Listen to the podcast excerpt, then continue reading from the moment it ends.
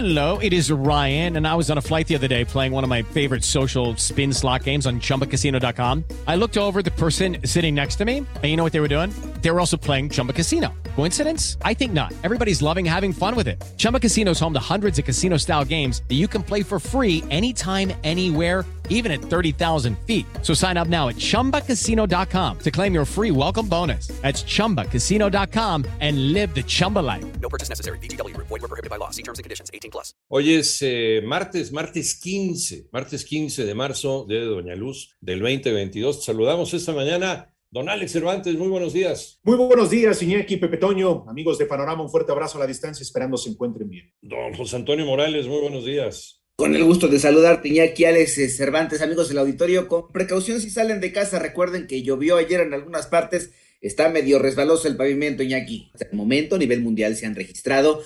459.821.535 casos positivos de COVID-19, de acuerdo con cifras de la Universidad Johns Hopkins, mientras que la cifra de muertos por la misma enfermedad en el mundo llegó a los 6.045.960. El gobierno de Guatemala oficializó la vacunación contra COVID-19 a niños de entre 6 y 11 años con dosis de la farmacéutica moderna. Siete de la mañana ya con seis minutos. Vamos con las cifras también de la pandemia, pero en México. Mónica Barrera. La Secretaría de Salud informó que en las últimas 24 horas se notificaron 1.018 nuevos contagios y 12 defunciones por COVID para un total de 321.115 decesos y 5.607.845 casos confirmados. El informe técnico diario da cuenta de la reducción del 40% de contagios estimados de COVID-19 en comparación con la semana anterior. En los últimos 14 días, 17.864 personas reportaron signos y síntomas de COVID COVID-19 se consideran casos activos y representan el 0.3% del total registrado desde el inicio de la pandemia. En 889 Noticias, Mónica Barrera.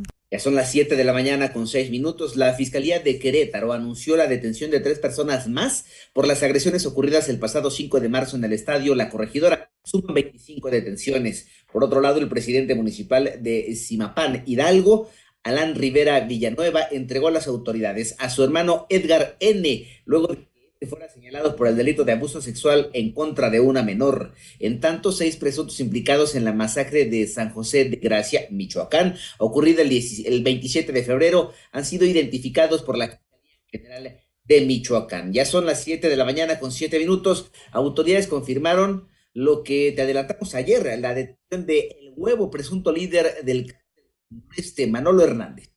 La Secretaría de la Defensa Nacional, Fiscalía General de la República, Centro Nacional de Inteligencia y Guardia Nacional lograron detener el pasado 13 de marzo a Juan Gerardo N., alias El Huevo. Este sujeto es quien lidera la organización criminal del Cártel del Noreste y del grupo Sicarios Tropas del Infierno, herederos de los procedimientos violentos del grupo de los Zetas, generador de violencia en cinco estados del país y en la región de la frontera chica de Tamaulipas. Al momento de ser detenido en la colonia Hidalgo de Nuevo Laredo, Tamaulipas, tenía en su poder dos armas de uso exclusivo del ejército y Fuerza Aérea mexicanos. Cuenta con tres órdenes de aprehensión, una en el estado de Tamaulipas por extorsión y asociación delictuosa, otra en el estado de Coahuila por homicidio doloso y terrorismo, y una más con fines de extradición por conspiración por tráfico de drogas y lavado de dinero. En 88.9 Noticias, Manuel Hernández. Ya son las 7 de la mañana con 8 minutos. Vamos con información internacional. El presidente de Ucrania, Volodymyr Zelensky, hablará mañana miércoles virtualmente ante las dos cámaras del Congreso de Estados Unidos. Esta será la segunda ocasión que se dirige a los legisladores estadounidenses